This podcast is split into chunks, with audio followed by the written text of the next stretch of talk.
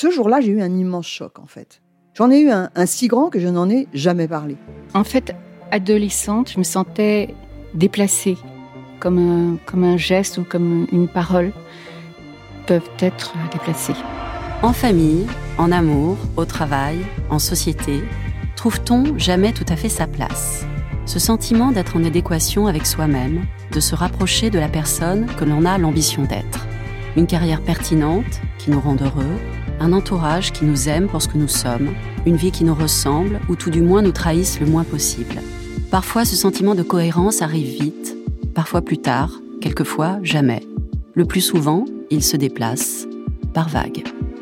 Je suis Marion Ruggieri et dans le podcast Les Vagues, un tout nouveau podcast de Elle, j'interrogerai des personnalités sur le moment où elles se sont senties à leur place pour la première fois, mais aussi le moment où elles se sont senties déplacées. Je me rendrai chez elles ou dans un lieu cher à leurs yeux pour qu'elles me racontent ce jour fondateur où elles se sont dit ⁇ Là, je suis bien, je suis là où j'ai toujours voulu être, et c'est moi. Découvrez et écoutez les vagues à partir du 24 octobre sur toutes les plateformes de podcast. Bonne écoute. Elle débrief. Elle débrief. Élodie Petit Et Elisa Casson de Elle, décrypte l'actualité la plus futile avec tout le sérieux qu'elle mérite.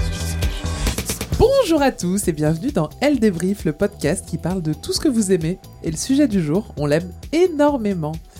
Où étiez-vous en 1998 Moi j'étais au collège à Paris et j'aimais tout ce qui était dans l'air du temps, donc euh, les girls band, euh, Zizou, Marie à tout prix, euh, Art Laker à vif, Friends.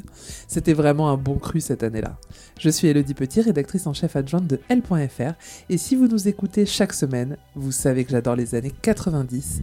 Et pour m'accompagner comme chaque semaine, c'est Elisa Casson, journaliste forme et beauté qui elle est née dans les années 90. Salut Salut Cette semaine, on va parler du plus grand film de tous les temps. Oui, j'ai pas peur de le dire, ça fait sourire Elisa, c'est évidemment Titanic, film de James Cameron, sorti fin 97 aux États-Unis, mais début 98 en France, car oui, à l'époque, rappelez-vous, on devait attendre plusieurs mois les sorties américaines. Alors vous le savez, dans Elle débrief, on aime parler des gens qui font les gros titres de l'actualité.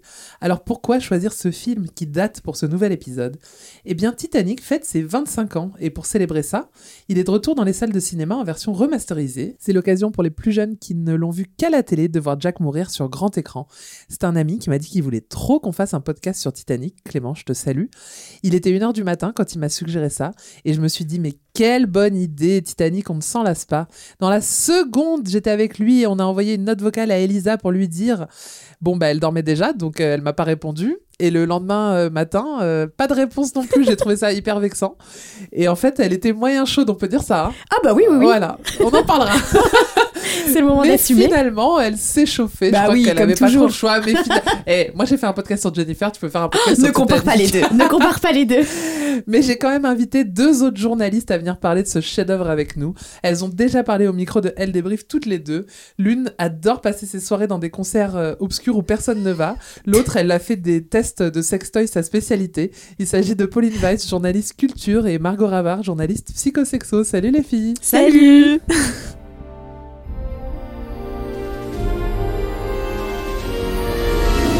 sommes au début de l'année 1998. Les cinémas français diffusent Titanic, un film qui depuis quelques semaines fait beaucoup de bruit aux États-Unis où il est déjà sorti. Très vite, c'est le film qu'il faut voir. Le bouche à oreille fonctionne, tout le monde ne parle que de ça, les médias sont en boucle sur Titanic, et ce pendant plusieurs mois. Une histoire d'amour impossible sur fond de drame historique. Ajoutez à ça un réalisme incroyable, un acteur, Leonardo DiCaprio, qui devient vite la coqueluche du monde entier, et une musique absolument culte. Titanic bat tous les records et s'offre le titre de plus grand succès au box-office mondial. Et c'est tant mieux pour James Cameron, qui a écrit et réalisé le film, parce que les débuts ont été très compliqué pour lui. Depuis les années 80, James Cameron se fait connaître à Hollywood pour des films pas vraiment d'amour puisqu'il réalise Terminator 1 et 2 ou encore Alien le retour. Alors c'est pas tout à fait le même genre euh, de film, mais c'est très important pour la réalisation de Titanic puisqu'en mettant en scène Terminator ou des aliens, il devient expert en effets spéciaux. Donc à la fin des années 80, il bosse sur le film Abyss. Et sur le tournage, l'équipe en charge de la robotique est fascinée par le Titanic, dont on a découvert l'épave seulement en 1985, c'est tout récent. Et l'équipe en question, elle avait justement travaillé sur les robots qui sont allés sonder l'épave du Titanic. Ils en parlent à James Cameron, il plante une graine dans sa tête. Alors il se renseigne, il se crée un dossier, il se dit que ce serait cool d'en faire un film. Il est fasciné par ces plongées sous-marines où il découvre l'épave du paquebot.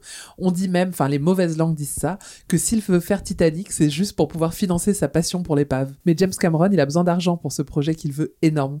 Donc il va toquer à la porte de la Fox et il leur dit simplement qu'il veut faire Roméo et Juliette à bord d'un bateau. La Fox accepte et une autre boîte de prod se joint au, au fun, c'est la Paramount, et ils donnent un budget de 110 millions de dollars, ils font moite-moite. C'est énorme. À titre de comparaison, euh, Le Seigneur des Anneaux, le premier, euh, la, la communauté de l'anneau, c'est 93 millions de dollars. Ou un autre exemple plus récent, qui va peut-être plus vous parler, Astérix et Obélix, là, euh, en Chine, je sais, dans l'Empire du Milieu, ça a coûté un peu plus de 60 millions d'euros. Et c'était déjà une grosse C'est prod. énorme. Parce que oui, construire un bateau à taille réelle, ça coûte cher. Alors les filles, est-ce que vous savez quelle était la particularité de cette réplique euh, du bateau? Outre que c'est une taille réelle. La matière?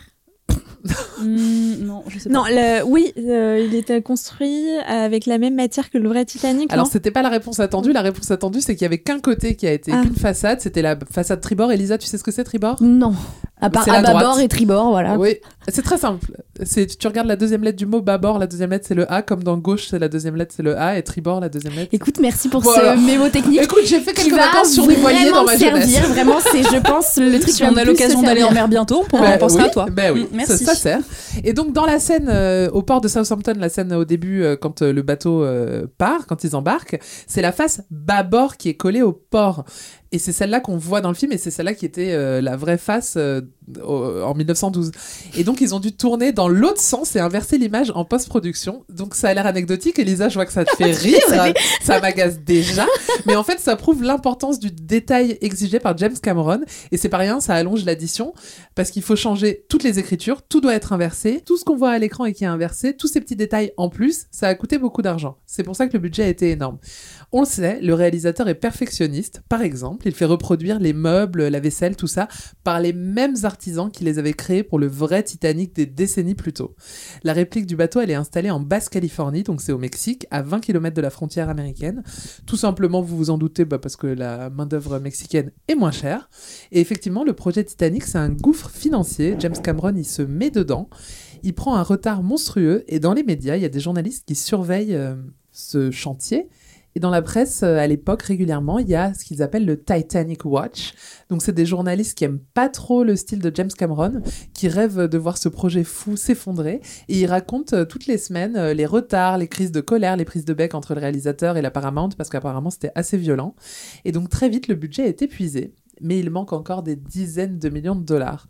La Paramount, elle menace de traîner Titanic en justice parce qu'elle se dit qu'elle va perdre tout l'argent, donc les 55 millions de dollars investis.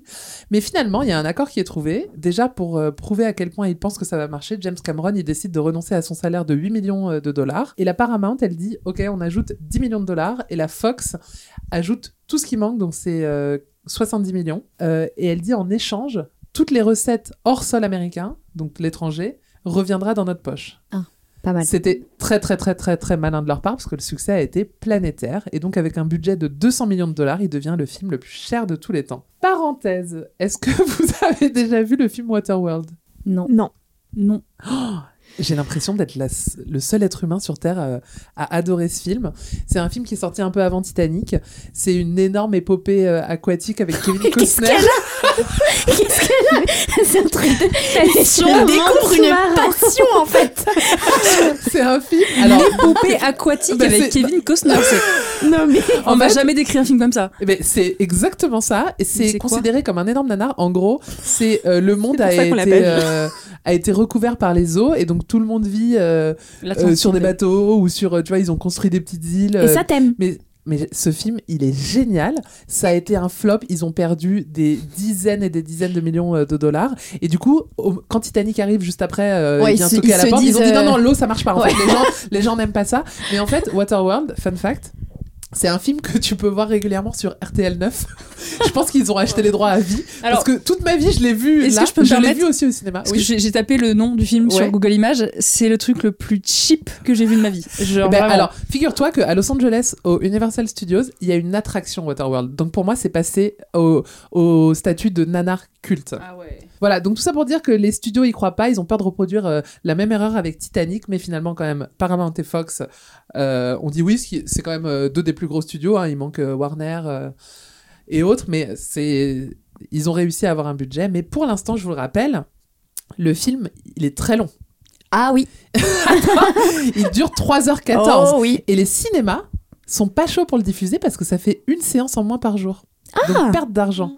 Et ils pensent que le public ne voudra pas consacrer autant de temps à un film. C'est fou. Et d'ailleurs, fun fact, euh, le public américain, pour berner le public, ils ont décidé de ne pas mettre 3h14 sur l'affiche. Ils ont mis 194 minutes en se disant ils, ils auront la Personne de ne faire le fera. Ouais. Mais euh, je sais pas ce que vous en pensez et je pense que c'est là où Elisa on va commencer à, à s'embrouiller. Oui. Pour moi, Titanic, c'est le seul film de l'histoire où je vois pas passer les 3 heures. Je trouve que le rythme est super. Une heure et demie de love story, une heure et demie de drame, ça fonctionne trop bien. Vas-y, Elisa.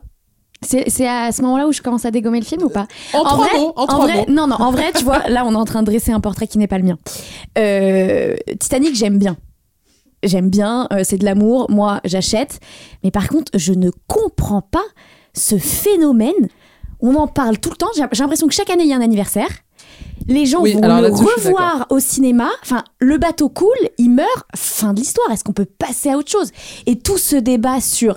Moi, c'est-. Alors, je suis d'accord que le débat de la planche, j'en peux plus. J'en La peux plus. la porte de Pour l'armoire. moi, le débat de la planche, c'est comme les gens qui parlent de chocolatine et pas au chocolat. Je suis d'accord. Moi aussi, c'est un stop, débat qui m'intéresse pas du Stop, tout. on arrête. C'est un film en fait. Oui, mais ce qui me surprend, c'est que c'est vraiment l'histoire d'amour, c'est Roméo et Juliette. Et Mais toi moi, ça me surprend de ta part. Bah, Je te bah, quand c'est redécouvre. bien raconté, mais ça, moi ça me surprend de ta part à toi que t'aimes pas. C'est vrai que c'est inversé. Oui, bah oui. C'est trop. Enfin, moi, j'aime l'histoire d'amour, je l'adore. hein, euh, C'est mignon et tout. Mais euh, je supporte plus là tous ces trucs de oh Titanic, oh Rose, oh Jack, oh on peut euh, passer à autre chose. Alors moi c'est pas Oh Rose, Oh Jack, c'est Oh l'ensemble. Mm. Mais pour répondre à ta question de les gens retournent le voir, bah, je pense par exemple à Pauline Weiss, t'es retourné le voir mais parce que Ouais. t'es à un âge où tu ne l'as pas vu au cinéma. Donc en fait euh, c'est l'occasion. Il y a beaucoup de gens Ah, mais moi, qui... j'y suis retournée. Hein. Bah voilà. Non, mais une fois. Il y a des Oui, gens qui vont mais- le voir à chaque nouvel anniversaire de je sais pas quoi.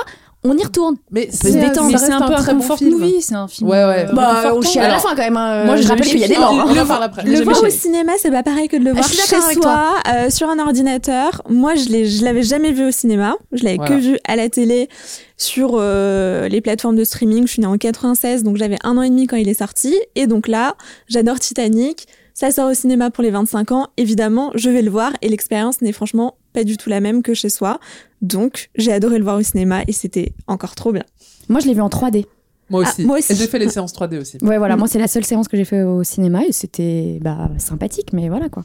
Je reviens un peu sur l'argent. Oui, Parce que ça L'eau et l'argent, toi, c'est. Donc pourquoi le film coûte aussi cher, je l'ai dit?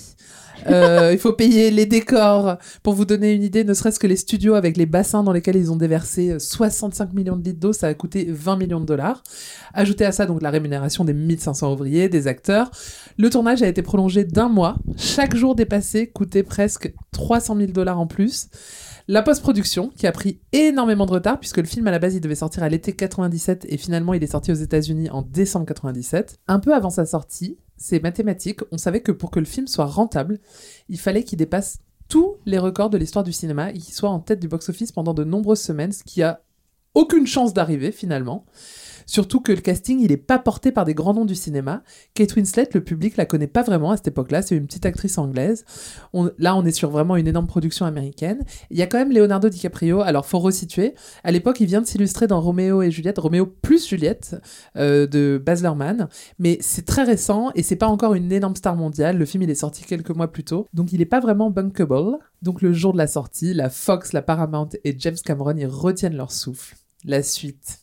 On la connaît. On la connaît. La planète entière va voir euh, le paquebot Titanic couler, mais le film Titanic sortir la tête de l'eau. Puisqu'en trois mois, ouais, ah ouais, ouais. Il engendre 1 milliard de dollars de recettes. C'est le premier film de l'histoire à passer le cap du milliard. Et au total, il aura récolté 1,8 milliard de dollars. Alors en fait, comme il est ressorti en 2012 en 3D, on l'a dit, en vrai, on est plutôt sur 2,1 milliards de dollars. Et il faudra ajouter les chiffres de sa sortie en ce moment, euh, en 2023. Donc euh, c'est plutôt très rentable pour euh, la Fox et la Paramount. Et à l'époque, il reste 15 semaines numéro 1 du box-office américain. Il dépasse euh, E.T. et autres Star Wars. En France, c'est à date le film le plus vu de tous les temps. Est-ce que vous savez ce que c'est les deux autres sur le podium? Facile. Star Wars? Mais non. Non, Avatar. Avatar 1 Mais et non, Avatar James 2. Cameron- On parle de James Cameron? Non. Ah, voilà. Ah bah elle a fait une petite sieste, Margot Mais, euh, Elle se réveille Je suis désolée. en France, les Ah, trois films les plus vus, le premier c'est Titanic, les deux, les, les deux d'après. Alors, N'allez pas chercher loin. hein. Avatar? N- Non. C'est américain Non. C'est français Bah oui. Bah, les c'est ch'tis, là. Voilà, les, Les ch'tis, là, ch'tis. comme tu dis. Et Astérix et. Obélix. Mais non. Mission Cléopâtre. Non. Ah. Un chef-d'œuvre. Intouchable. De Ah, troisième. Ah, mais oui, bien sûr. C'est pas le même genre. hein. Mm. Je vais pas vous donner tous les chiffres, mais juste pour Oh, bah finir, non. parce que j'adore les cérémonies. Titanic, c'est 14 nominations aux Oscars et 11 statuettes remportées. C'est un record partagé avec. Excusez-les, elles ne savent pas. Avec Quel Ben Pauline, euh, quand même, c'est ton domaine. hein. avec Hur et avec Le Seigneur des Anneaux, Le Retour Voilà. du Roi. Ils ont eu meilleur Oh là film, là. meilleur réalisateur, meilleur décor, tous les Oscars techniques, mais rien pour les acteurs. D'ailleurs, il y a que Kate euh, Winslet qui était nommée. Heureusement, Céline Dion, elle a eu l'Oscar euh, de la meilleure chanson, on va en reparler. Et puis surtout, le chiffre le plus dingue, c'est que Titanic est resté numéro 1 du box-office mondial pendant 12 ans. Il a, seul- ouais, il a seulement été détrôné par le film Avatar, réalisé par, James Cameron. Tour de table. Vous avez quel rapport au film? Elisa, je te donne pas la parole. Margot. Margot, Quel rapport au film? Ouais. Euh, vous, euh, vous l'avez découvert, enfin parce que euh, Je me rappelle pas quand je l'ai découvert, mais alors je suis née l'année où il est sorti. Non, un, Waouh. an, un an après. Donc en 98, quoi. Je sais Ouais. pas s'il est sorti en 97. Donc t'as vraiment pas écouté ce que Mais je si, non, mais j'ai toujours début un doute parce qu'on dit Il est toujours. sorti fin 97 Voilà. et début 98 en France. Voilà, donc non, mais je- ce- mon doute est légitime. Donc, donc j'étais encore un, un simple bambin quand le film est sorti.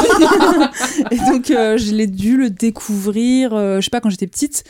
Euh, Mais donc c'était ancré quand t'as grandi en Ah sachant oui, que c'était un film cultissime. Ah, bien sûr, Voilà. c'était un Parce que nous on a découvert le truc, c'est-à-dire que J'aurais adoré le découvrir. ah mais c'était Parce que quand je l'ai découvert Ouais. des années plus tard, euh, c'était euh, trop bien. J'ai adoré ce film. Je trouve que c'est le mélange parfait entre histoire d'amour et drame un peu triste et tout. Oui. Vraiment, j'adore. J'ai adoré le film. Bah, il a trop bien toujours. décrit genre Roméo et Juliette sur un bateau quoi. Ouais, vraiment. Et l'histoire, elle est trop bien. Après, il y a des petits trucs qui m'ont un peu saoulé dans le film. Mais je trouve que c'est vraiment un film, euh, un comfort movie. Genre, je le regarde et je sais que je vais kiffer, quoi. Ouais. J'adore. Ah oui, ça c'est sûr. Et toi Pauline? Euh, alors moi, je l'ai pas vu vite fait comme ça en passant euh, sur une chaîne et tout. Quand je l'ai vu, c'est vraiment, je l'ai regardé en entier de A à Z pour la première fois. Je pense que j'avais 12-13 ans. Il passait sur TF1 un dimanche soir. J'étais avec ma mère et donc je l'ai vu de euh, 21h à minuit en entier sans décrocher les yeux de l'écran. T'avais école le lendemain? Bah, je pense, ouais, comme c'était un dimanche soir. Euh, euh, moi, je l'ai eu en cassette vidéo. Enfin, je l'ai vu deux fois au cinéma, mais en fait, c'était la surenchère. C'est-à-dire que tous les gens de- à l'époque, on allait le voir plusieurs fois parce qu'on était obligés. Oui, Pauline Question euh, Alors, moi, c'est Margot. Son prénom. ma, ma puce. Euh, me invite pas si je connais pas mon prénom. Euh, Est-ce que t'as fait la queue, tu sais, au DVD, au truc de DVD, Alors. Planète, machin, là, pour avoir des, pour avoir le film, quoi Parce que vraiment, j'ai vu un documentaire euh, Ina qui montrait, ah oui, Ina, parce que c'est Ouais. à quel point tu es euh, âgé, euh, Oui, c'est ça. qui montrait les gens qui faisaient la queue et tout en rupture de stock pour avoir le DVD. J'ai pas fait la queue, je l'ai acheté à la Fnac euh, comme tout le monde. Mais alors, j'ai une anecdote DVD et j'allais le dire. DVD Oui, parce que je l'ai eu en cassette vidéo et Ah oui. ensuite je l'ai eu en DVD. D'accord. Et quand je l'ai acheté en DVD, le film est tellement long qu'il est sur deux DVD. C'est-à-dire Ouais. qu'à un moment, le film s'arrête et il y a marqué Je me rappelle de ça. Tu vois. Ouais, ouais, ouais. C'est incroyable. Elle débrief. Je l'ai dit, Titanic, c'est le souci du détail, de la précision. Les personnages de Jack Dawson et Rose DeWitt Bukater sont fictifs, mais il y a beaucoup d'autres figures qui ont existé. Margot, tu peux nous dénouer un peu le vrai du faux et débunker un peu les mythes du film, s'il te plaît? Oui, alors comme je suis journaliste, je vais débunker. Oui. Alors, on parle tout le temps de euh, Rose et Jack, la porte, machin. On s'en fout. on Là, veut pas on, savoir. on veut pas savoir. Là, on veut parler des gens qui sont autour dans le film. Il y a des personnages qui ont vraiment existé. Euh, donc, on va faire un petit vrai ou faux. Je vous ai Oh, trop bien Elle a fait un petit quiz J'ai fait un quiz. Je me suis dit, ça, sera- ça fera passer la pilule un peu plus euh, facilement pour, euh, pour Elisa. Alors, quels sont les personnages qui vous ont marqué dans le film? Bah, Molly Brown Molly Brown, ok. Euh, Elisa, peut-être un personnage secondaire qui t'a marqué dans le film? Non, je. Ok, merci je à toi. Et toi, Pauline Euh, J'ai plus son nom, mais celui qui a construit le Titanic Ah, et qui reste à la fin, l'architecte. Oui, Moi, c'est les musiciens, J'adore j'adore. Et quand Les musiciens, s'arrête, lui, de, Quand quand il- il voulait pas partir. Il continue et tout. On va Attends, commencer on va avec. Elisa. On va Voilà. commencer avec Merci. Elisa. Les musiciens, vrai ou faux, est-ce qu'ils ont joué jusqu'à la fin? Moi, je dis que c'est faux. Et non, c'est vrai. Ah ouais? Ouais. En fait, c'est vrai. Alors, ils ont existé, etc. Et ils ont joué jusqu'au bout Mais comment on peut savoir? Parce qu'il y avait des Il y a témoins. des témoins. survivants Il y a aussi. eu des survivants qui ont dit qu'ils jouaient jusqu'au bout, mais enfin jusqu'à ce qu'ils meurent, ils se sont fait emporter. Et euh, en fait, ils jouaient pas des musiques classiques comme on voit dans le film, mais ils jouaient des musiques populaires. Et ça, ça a été changé, mais ils ont vraiment joué jusqu'au bout. Donc ils ont existé, ça c'est vrai. Ensuite, tu, qui m'a parlé de Andrews, le créateur du bateau, enfin le créateur, L'architecte. Euh, lui, il a existé aussi, euh, et Ouais. il est resté. On sait pas comment il est mort, mais il est resté jusqu'à la fin dans Bah, son bateau. noyé, non J'imagine. Non, mais où il est mort? Ou dans quelles circonstances, Ah, oui. Elisa? Dans quelles circonstances? James Cameron a pris la liberté de l'imaginer en c'est une très belle scène. Très belle scène. Moi, je pleure souvent à cette Je crois que ce serait la seule scène où je pourrais Ouais. être triste. Parce que c'est vraiment, t'as l'impression qu'il porte la responsabilité du naufrage et de la mort de toutes ces personnes sur ses épaules. Genre, quand il dit je, Désolé, je vous ai pas construit un bateau assez Oui, solide à c'est trop émouvant. Ah ouais, tu j'ai connais vraiment quoi. Bah, euh, ça fait 25 ans que je le vois. euh, Enfin, non, je le vois pas souvent. Non, mais ouais, en fait, Mais- je trouve qu'il est grave bien joué Mm. et euh, il est trop mignon Ouais, ouais, l'acteur ouais. qu'il joue. C'est un je- super personnage. Il est trop, je l'adore. Il est trop mignon. Ouais, il est bien écrit et il reste constant pendant tout le film. Ouais. Tu vois qu'il a pas de mauvaises intentions, mais qu'il veut vraiment euh, faire faire bien. Et en fait, bah, il se rend compte que voilà quoi. Mm.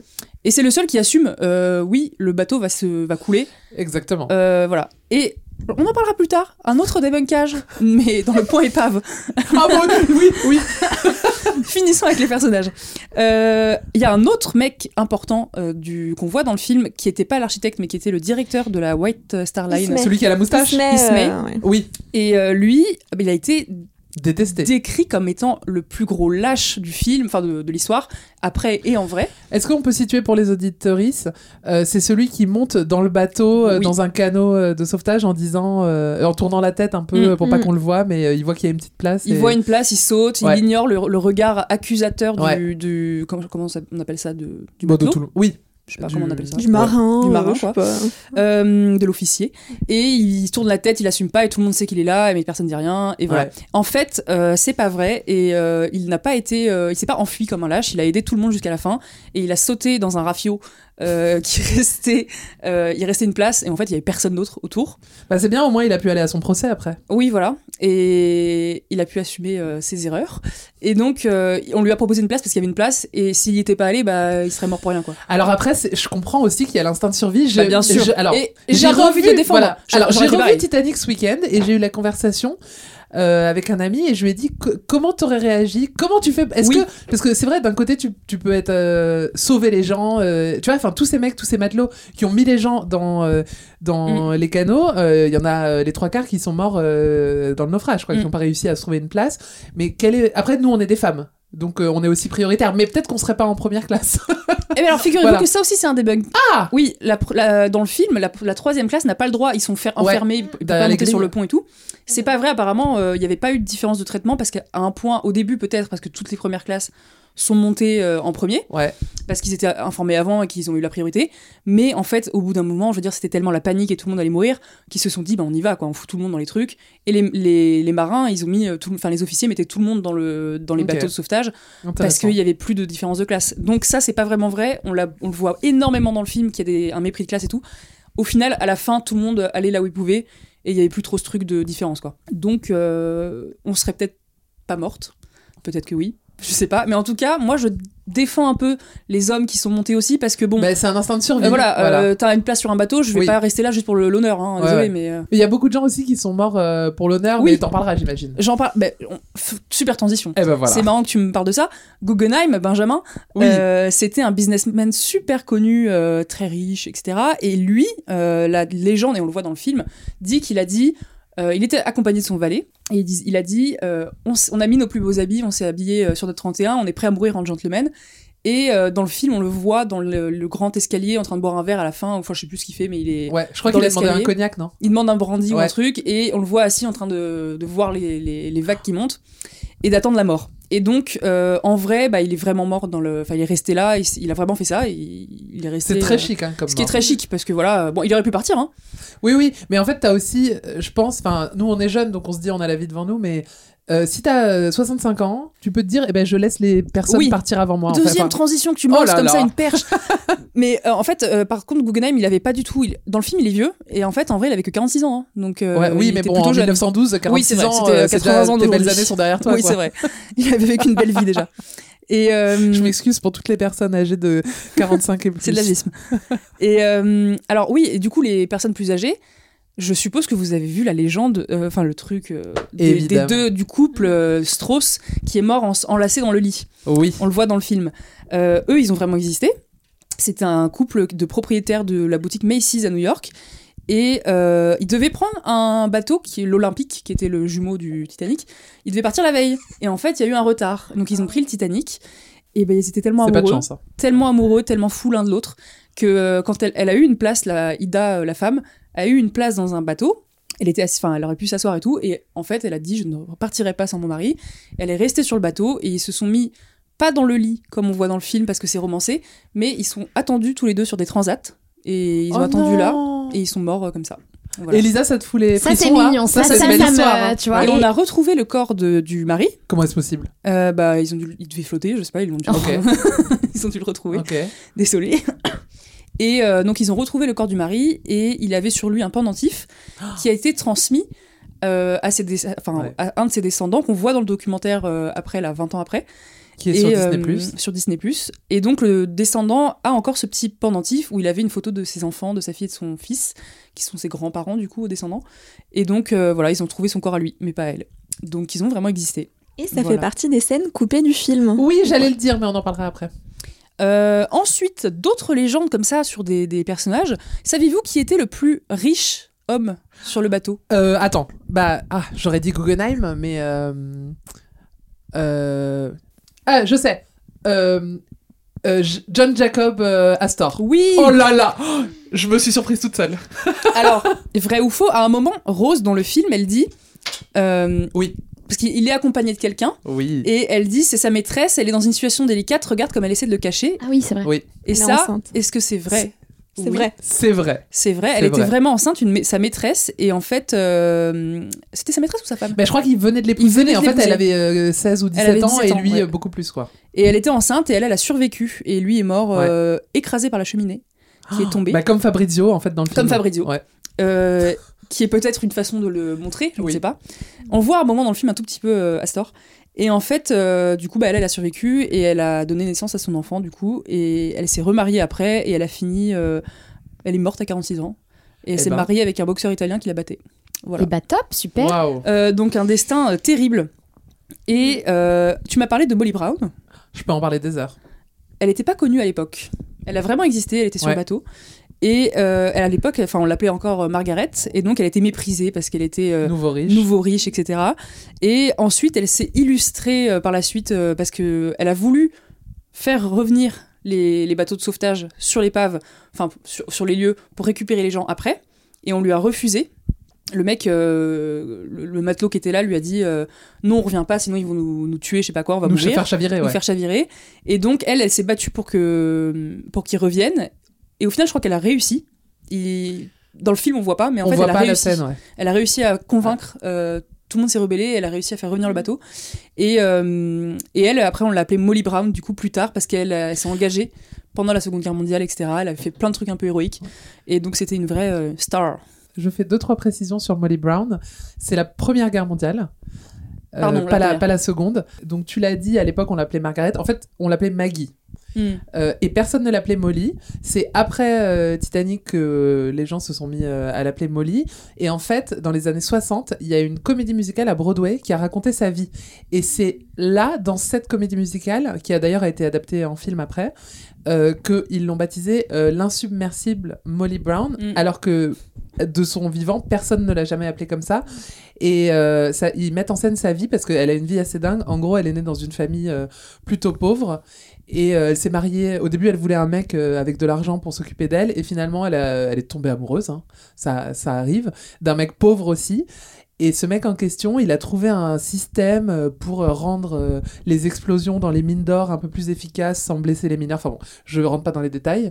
Et ils sont devenus multimillionnaires, donc des nouveaux riches. Ils venaient de Denver dans le Colorado. Et euh, ils ont eu des enfants et ils se sont séparés, mais ils n'ont jamais divorcé officiellement. Donc déjà, euh, c'est très moderne euh, de ne plus vivre avec son mari à cette époque-là. Et elle, elle s'est mise un peu à voyager parce qu'elle était pétée de thunes, mais en fait, elle était philanthrope et donc elle allait au Japon pour rencontrer les gens, voir comment les femmes vivaient. Elle est allée en Inde, elle a étudié les castes. Enfin, c'est quand même qui faisait ça à l'époque, quoi, personne. Et sa fille, une de ses filles, euh, étudiait à Paris à la Sorbonne. Et donc, elle était à Paris euh, en 1912. Et euh, elle est partie en vacances avec sa fille en Égypte, quand elle était à Paris. Donc, elle est allée en Égypte. Et il y a un voyant là-bas qui lui a dit Ne prends pas la mer, tu vas être en danger. Ah, c'est ouf. Ouais. Et elle- je savais que ça te plairait cette anecdote. je savais. Et, euh, et elle a dit, euh, enfin désolée, mais en fait euh, je suis américaine, donc il y a un moment où je vais devoir reprendre la mer pour Mm. rentrer chez moi. Et du coup, elle a acheté un petit talisman en jade pour se protéger. On lui a dit ça va te protéger et tout quand tu seras en mer. Et quand elle était en voyage en Égypte, elle a rencontré euh, John Jacob euh, Astor, qui était avec sa femme euh, en train d'être enceinte, quoi. Et, et lui lui a dit Est-ce que tu es au courant qu'il y a ce bateau magnifique Il va passer par la France. Si tu as besoin de rentrer aux États-Unis, tu pourras le reprendre. Et elle, c'était pas dans ses projets, tu vois. Et quand elle était à Paris, donc de retour avec sa fille, il y a son petit-fils qui a eu un accident d'avion. Eh ben. Ouais. Euh, on lui a dit faut que tu rentres euh, tout de suite aux États-Unis. Et donc elle prend des places pour le premier bateau qui rentre aux États-Unis et c'était le Titanic. Et quand euh, il y a eu euh, le- l'iceberg, en fait, euh, il y a, tu, peux, tu peux lire, il y a plein d'infos où, elle où tu apprends comment ça s'est passé ses premières heures, parce qu'au début, elle se dit, mais euh, c'est bon, euh, c'est le Titanic, euh, je vais pas couler et tout. Et il y a ses voisins euh, qui, euh, lui dit, qui viennent toquer à sa cabine et qui lui disent, non, mais en fait, euh, mets ton gilet de sauvetage et viens. Et donc, elle a ouvert son coffre-fort, elle a pris de l'argent et elle a pris euh, le petit talisman en jade, elle l'a mis dans sa poche et elle est partie. C'est fou quand même. Ouais. Et ensuite, elle est revenue en France. Euh, et elle s'est euh, occupée des soldats euh, beaucoup pendant la Seconde Guerre mondiale, des blessés. Elle a eu la Légion d'honneur et elle était fan de, elle était francophile quoi. Elle adorait la France. Voilà. C'était la Merci petite parenthèse Molly histoire. Brown. Belle histoire. L'insubmersible Molly Brown. Et Ok. fa- fun fact, l'actrice qui joue Molly Brown, elle- Bates. voilà, c'est elle qui joue aussi dans Les Noces rebelles avec Kate Winslet et, Et Leonardo, DiCaprio. DiCaprio. Un film que Ouais. j'ai adoré. ouais, que j'ai détesté. Voilà. Fin de la parenthèse. Elle Euh, joue aussi dans, le, dans beaucoup de saisons d'American euh, Horror Story, je l'adore. oui, Ouais, mais là c'est drôle qu'ils jouent les trois ensemble. elle est euh, enfermée dans le cercueil et ouais. ressort. Ah là là. J'adore. On peut réhabiliter aussi, juste, dernier personnage, on réhabilite, euh, le mec euh, qui, soi-disant, a tué un personnage dans le oui. film. Oui, Ouais, qui se matelot. suicide. Ouais, et qui se suicide après, Will Murdoch. Euh, C'était le premier officier, euh, le premier euh, chef des, des matelots, là. Je sais pas comment on Oh, excusez-nous, on appelle jargon précis. euh, Euh, je prends pas autant la mer la- que, que Elodie. Petit, donc euh, je connais pas bord tribord, mais pas le nom des. Et euh, donc c'était un membre de l'équipage, il a vraiment existé et en fait il est mort en héros parce qu'il est resté jusqu'au bout pour descendre les canaux, etc. Et il a pas du tout euh, tué quelqu'un et il s'est pas suicidé. Et euh, la famille s'est, enfin, a gueulé. Parce que ouais. James Cameron a pris des libertés un peu sur le scénario, quoi, et il s'est excusé parce que c'est pour ça qu'après il a rencontré tous les descendants et tout pour un peu faire le son mea culpa. Parce que James Cameron, il, il aime bien, enfin, il prend pas mal de liberté quand même sur, sur l'histoire. Voilà. Après, bon, oui, c'est de la fiction. Ouais, mais le Mais je mec, il a comprends vraiment existé. c'est Quand t'es descendant, ouais. Il a vraiment ouais. existé, quoi. Donc, euh, et il s'est pas du tout, enfin, il a pas du tout tué euh, quelqu'un, quoi. Voilà. Est-ce que tu peux nous parler du collier vite fait? On peut parler Parce du que je collier. pense que le collier, ça intéresse tout le monde? Euh, alors, bah, le collier, le collier, qu'est-ce que vous savez du collier Euh, Le cœur de l'oc- de l'océan, est-ce que c'est un vrai Alors, collier? dans le film, ils disent que c'est une pierre qui appartenait à Louis XVI, qui était sur sa couronne, c'est ça? Oui. Voilà. C'est inspiré euh, d'une vraie pierre qui a appartenu euh, à Louis XIV. Le diamant Le diamant. Hope, du coup, qui est un vrai diamant. Euh, diamant bleu, extrêmement rare, qui a été découvert en Inde au 18e. Et euh, c'est un diamant maudit, apparemment, parce que euh, tous les gens qui l'auraient possédé seraient morts tragiquement ou auraient disparu, tout comme ça. Il s'avère que c'était pas forcément vrai, puisque le mec il a découvert, ils ont dit qu'il s'était fait manger par des bêtes sauvages, et en fait il est juste mort à 80 ans. Euh, et du coup, euh, ça a été racheté par Cartier, la famille Hope, du coup, une héritière qui est morte tragique, enfin qui, est- qui a fini en hôpital psychiatrique parce que toute sa famille est morte à cause du diamant. Aussi, au, enfin, des joailliers, et ensuite le joaillier euh, Winston l'a donné à un musée. Et donc maintenant, c'est le diamant le plus cher. euh. Et donc, on peut le voir dans quel musée? On peut voir euh, ce beau diamant au Smithsonian Museum euh, à Washington DC. Ok, Voilà. la capitale. La capitale, et donc euh, Diamant, hyper connu, qui a été après vu dans plein de films et, et des séries, des clips, voilà. Merci Margot. Je l'ai dit tout à l'heure, Titanic était porté par des acteurs pas très connus. Alors les puristes connaissaient évidemment Katie Bates, on en a parlé euh, du film Misery ou de American Horror Story selon euh, votre âge, euh, celle qui incarnait donc Molly Brown. Les minettes comme moi, on avait adoré Leonardo DiCaprio en Roméo Montaigu. Mais le choix des acteurs a pas du tout été évident pour James Cameron. Il y avait les acteurs qui voulaient, ceux qui ont tout fait pour avoir le rôle, ceux qui n'y croyaient pas du tout. On commence évidemment par Kate Winslet, c'était l'outsideuse. On écoute ce qu'elle disait euh, de son casting dans une interview pour Brut en 2001. I was I was so nervous. I was really incredibly nervous. Um, and also, I didn't think I was going to get the part. I thought, oh, there's no way. I'm English. There's no way. I remember thinking, oh, they'll they'll they'll cast like Winona Ryder or Uma Thurman. Like, why would they cast me? Elle se rappelle qu'elle ne pensait pas du tout avoir le rôle puisqu'elle est anglaise. Elle se dit que c'est Uma Thurman ou Winona Ryder qui l'auront. Et elle se retrouve à auditionner en duo avec l'acteur dont tout le monde prononce mal le nom, Matthew McConaughey. Elisa, ça doit Ah, être très difficile j'essaye même pas. J'essaye même pas. Kate Winslet, elle force un peu. Elle envoie des fleurs à James Cameron, des roses évidemment, avec un petit mot qui dit I'm your rose, je suis votre rose.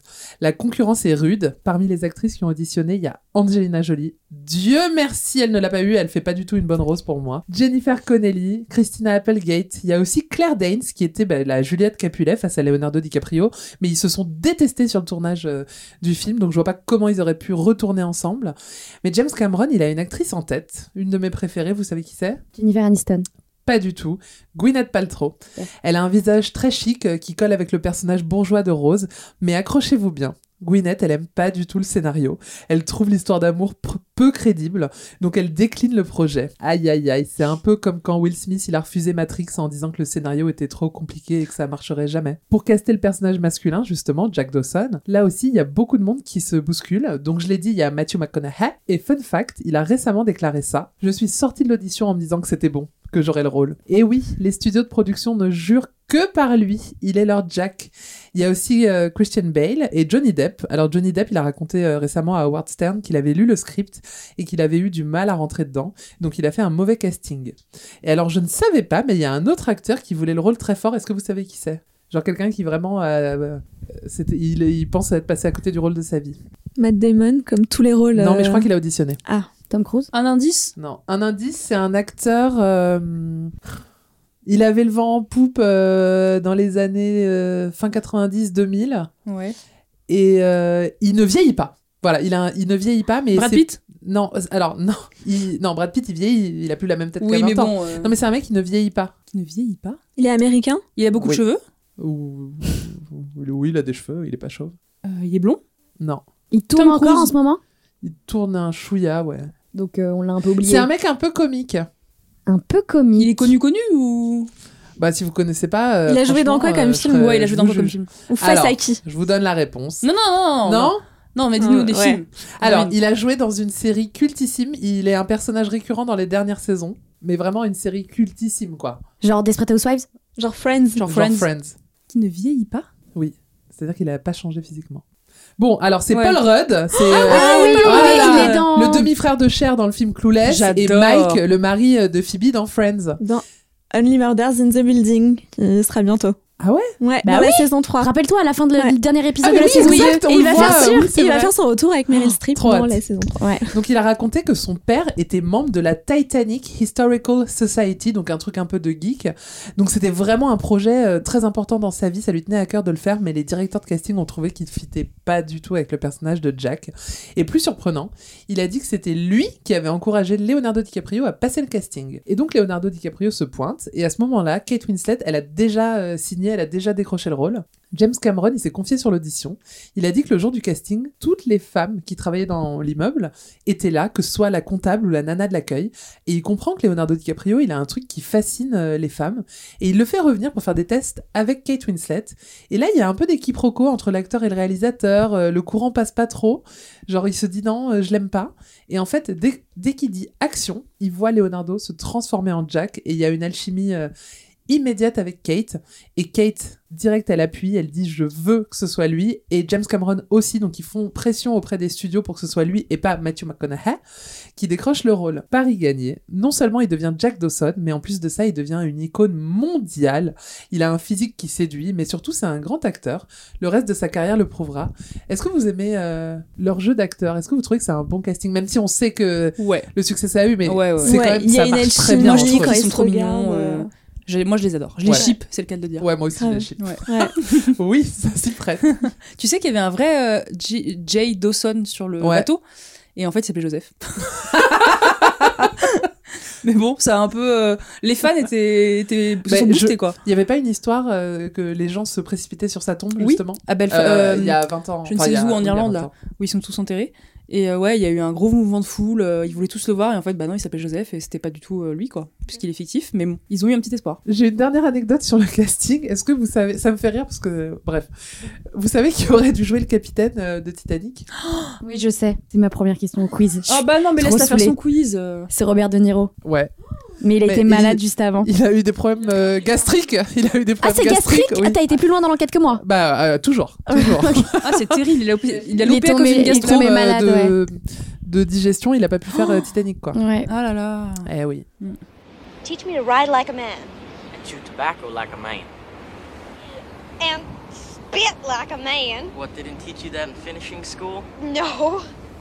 On l'entend, c'est la scène où Rose apprend à cracher, un très grand moment de cinéma. Pauline, on en parle moins souvent, mais Titanic, c'est un récit sur l'émancipation de la femme. D'ailleurs, James Cameron a dit que si le film continuait de plaire à la nouvelle génération, c'était parce que le personnage de Rose se libérait de la cage dans laquelle euh, la société la mettait. Et oui, ce n'est peut-être pas la première lecture qu'on fait de Titanic, mais en le regardant plusieurs fois, ou, du moins en avançant en âge, on se rend compte que Titanic est un film féministe.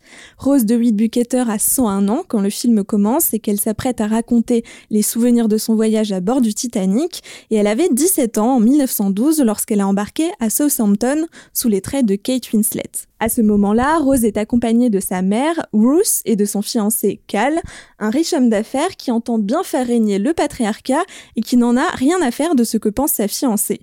Et on le voit rapidement, Rose n'a aucune affection pour lui. Ce qui est frappant avec Titanic dès le début, c'est que même si le film n'est pas réalisé par une femme, James Cameron adopte le female gaze, on le voit dès la première apparition de Kate Winslet, qui n'est pas monnaie courante à l'époque. Dans Titanic, c'est Rose, l'héroïne, qui raconte son histoire, ce qu'elle a vécu avec Jack Dawson, un homme bien loin des stéréotypes masculins. Petit rappel, female gaze pour celles et ceux qui ne savent peut-être pas ce que c'est, c'est Iris Bray, la journaliste, autrice et critique, qui le décrit dans son livre Le regard féminin. Elle dit Il existe un regard féminin ou female gaze, un regard qui nous fait ressentir l'expérience d'un corps féminin à l'écran. Ce n'est pas un regard créé par des artistes femmes, c'est un regard qui adopte le point de vue d'un personnage féminin pour épouser son expérience. Ce regard combiné à l'écriture du personnage de Rose font donc de Titanic un film féministe, et cela, on le remarque à travers plusieurs scènes mémorables du film. Alors on va en passer deux, trois. Est-ce que vous en avez une forcément qui vous vient à l'esprit? La- Quand ils couchent ensemble. Quand ils couchent ensemble. Alors on va peut-être commencer par celle-ci, parce que c'est la plus évidente, mais ce n'est pas la seule. Alors quand ils couchent ensemble, euh, Rose et Jack donc vont dans la voiture. C'est à l'initiative de Rose. Il y a le fameux moment où Rose touche la vitre pleine de buée. C'est la scène dont tout le monde se souvient. Mais avant, une autre scène revêt son importance. C'est Rose qui invite verbalement Jack à poser ses mains sur elle. Elle lui demande Put your hands on me, Jack. Cultissime. voilà, et c'est la preuve que le consentement peut être et est sexy. Ensuite, lorsque la caméra entre à l'intérieur, après leur scène d'amour, à la fin de leurs ébats, les deux personnages sont essoufflés, mais c'est surtout Jack qui apparaît tremblotant et essoufflé, et c'est elle qui lui donne un baiser sur le front, comme pour le réconforter. Il y a une Oui, autre alors scène- que normalement, dans les comédies romantiques, c'est l'inverse. Ouais, Voilà. c'est vrai qu'il paraît un peu Ouais, ouais. vulnérable et ça fait du bien Ouais. un peu. Ouais. Tu vois qu'elle a un peu plus d'ascend- d'ascendant sur lui. J'aime bien. Mais rappelez-vous, le premier moment vraiment féministe ou en tout cas émancipateur de Rose de Bucater, on le retrouve au début, au moment où elle participe avec sa mère à une grande discussion avec le président de la White Star Line, Monsieur Ismay, qui euh, se vante de la taille du paquebot qu'il a construit. Et elle lui répond Vous connaissez le docteur Freud, monsieur Ismay? Ses idées sur la préoccupation des hommes au sujet de la taille pourraient vous intéresser. Une phrase qui fait rire comme rit Elodie à ce moment-là, mais qui montre aussi surtout l'aplomb de la jeune femme. Elle est intelligente, ouverte d'esprit, intéressée par l'art. Non, euh, dites, dites-moi. Alors, Elle il répond. Alors- Ce Freud, c'est un passager. Oui. Et ça me fait hurler de rire Moi à j'ai un fun fact et en fait t'es pas du tout fun. Ah, c'est quoi? Ok. Non mais c'est juste que ça existait pas à l'époque. Freud Si Freud il existait mais la théorie n'existait pas. Ah. Et Ah. du coup euh, James Cameron a Là, c'est avoué. la journaliste et psycho. ouais, hein. et euh, il a avoué petit en fait, anachronisme. euh, c'est un anachronisme total. Ouais. Et du coup c'est parce que c'est ça a été publié en 1912 juste après. Ah et bah, donc du on coup euh, il a dit ouais c'est juste pour créer un peu du, du piquant dans la Ouais, discussion comme ça. Elle est super cette scène. Ouais. piquant, mais ça marche. Et justement, c'est à ce moment-là, comme je le disais, qu'on voit l'aplomb de la jeune, la jeune femme qui se montre intelligente. Elle a des références culturelles, elle est ouverte d'esprit. Et aussi, dans le film, elle est intéressée par l'art. Elle même pris avec elle ses tableaux de Monet et de Picasso, enfin un peu comme tout le monde, quoi, quand on part en vacances. Et puis, dans Titanic, Rose n'a pas peur de parler de ses désirs et de les affirmer face à Jack. Il y a la scène dans la voiture dont on a parlé, mais il y a aussi une autre scène culte, c'est le moment où Rose demande à Jack de la dessiner. Ils se retrouvent tous les deux seuls dans les appartements de Rose et elle a découvert quel- quelques instants plus tôt les talents de dessinateur de Jack et elle lui demande Jack, I want you to draw me like one of your French girls, qu'on peut traduire en français par Jack, je veux que tu me dessines comme l'une de ces filles françaises, c'est-à-dire les prostituées qu'il a dessinées quand il était à Paris. Et elle lui ajoute Je veux que tu me dessines en train de porter ça, seulement ça. Et à ce moment-là, elle montre le fameux collier, le cœur de l'océan. Donc là, vous n'avez pas les images, mais Rose veut se Je faire, pense que tout le monde voit. se faire dessiner nue par Jack. Ensuite, il y a une scène qu'elle décrira plus tard dans le film en étant âgée comme le moment le plus érotique de sa vie, le moment où elle se fait dessiner nue par Jack. Dans la scène de nudité, James Cameron filme le regard de Rose, puis de Jack et alterne entre les deux sans que jamais on ne voit trop le corps de, Rose. Enfin, n'oublions pas non plus que Titanic, est aussi un, en plus d'être un film sur l'émancipation d'une femme, est aussi un film sur la lutte des classes et que les deux s'allient. Rose s'ouvre au monde de Jack, qui lui est un vagabond, un pauvre qui se rêve artiste. Elle, elle veut sortir de sa sphère de privilégié et le faire remarquer à Jack peu de temps après leur rencontre. Elle accepte que Jack lui apprenne à cracher, je cite, comme un homme sur le pont du bateau face à la stupéfaction de sa mère qui passe au même moment. C'est en transgressant les règles imposées par sa mère et son époux qu'elle s'émancipe. À l'issue d'un dîner avec les passagers les plus riches du bateau, Jack emmène Rose dans son univers. Là, c'est l'une des meilleures scènes du film aussi. Ils participent ensemble à une soirée endiablée avec les passagers de la troisième classe. Rose danse jusqu'à en avoir le tournis avec Jack et engloutit des bières euh, les unes après les autres. Plus tard, alors que le Titanic va sombrer, elle refuse encore une fois de garder ses privilèges de classe pour aller sur le canot de sauvetage et décide de rester avec Jack. Alors finalement, on pourra avoir tendance, en regardant Titanic un peu rapidement, que Rose a été sauvée par cette rencontre et qu'il a donc fallu une histoire d'amour avec un homme pour qu'elle s'émancipe. Littéralement, on se rappelle, au début du film, Jack la sauve alors qu'elle tente de sauter du bateau, mais il faut voir autrement l'histoire entre Jack et Rose.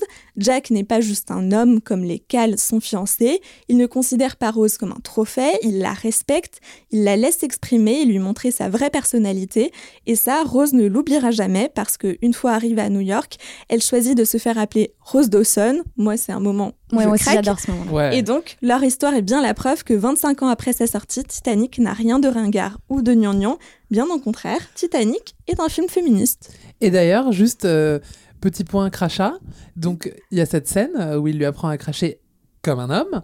Et ensuite, quand elle se, au moment où ils sont en train de sombrer euh, et qu'elle se prend la tête avec Cal, elle lui lâche un énorme glavio. Oui, Voilà, exactement. oui, c'est Ah, super satisfaisant comme scène. Ouais. Ah, ai- c'est une scène improvisée? C'est une scène improvisée. Et c'est pour ça qu'il est un peu choqué. Oui. C'est fou ça, trop bien. Ouais, C'était j'ai- pas une de tes questions. Bah, j'ai failli la mettre, puis je me Bah, suis dit, tiens, je le dirais. Ah ouais, trop euh, cool. Trop cool. Ah, J'imagine l'acteur au moment où il a reçu le crachat. de- Je déteste cet acteur et je le déteste tellement. Mais c'est terrible parce que l'acteur, hein, le maintenant, c'est que lui, quoi. Bah ouais, ouais, vraiment, c'est sa Ouais. personnalité Il me Et il sort a plus de les cheveux maintenant. Bref, peu euh, importe. Zayn, euh, Ouais. Billy Zane. Vous avez confiance en moi J'ai confiance en vous.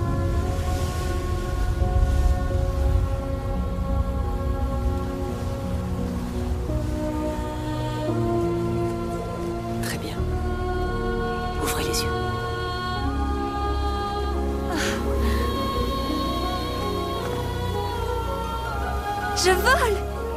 Jack.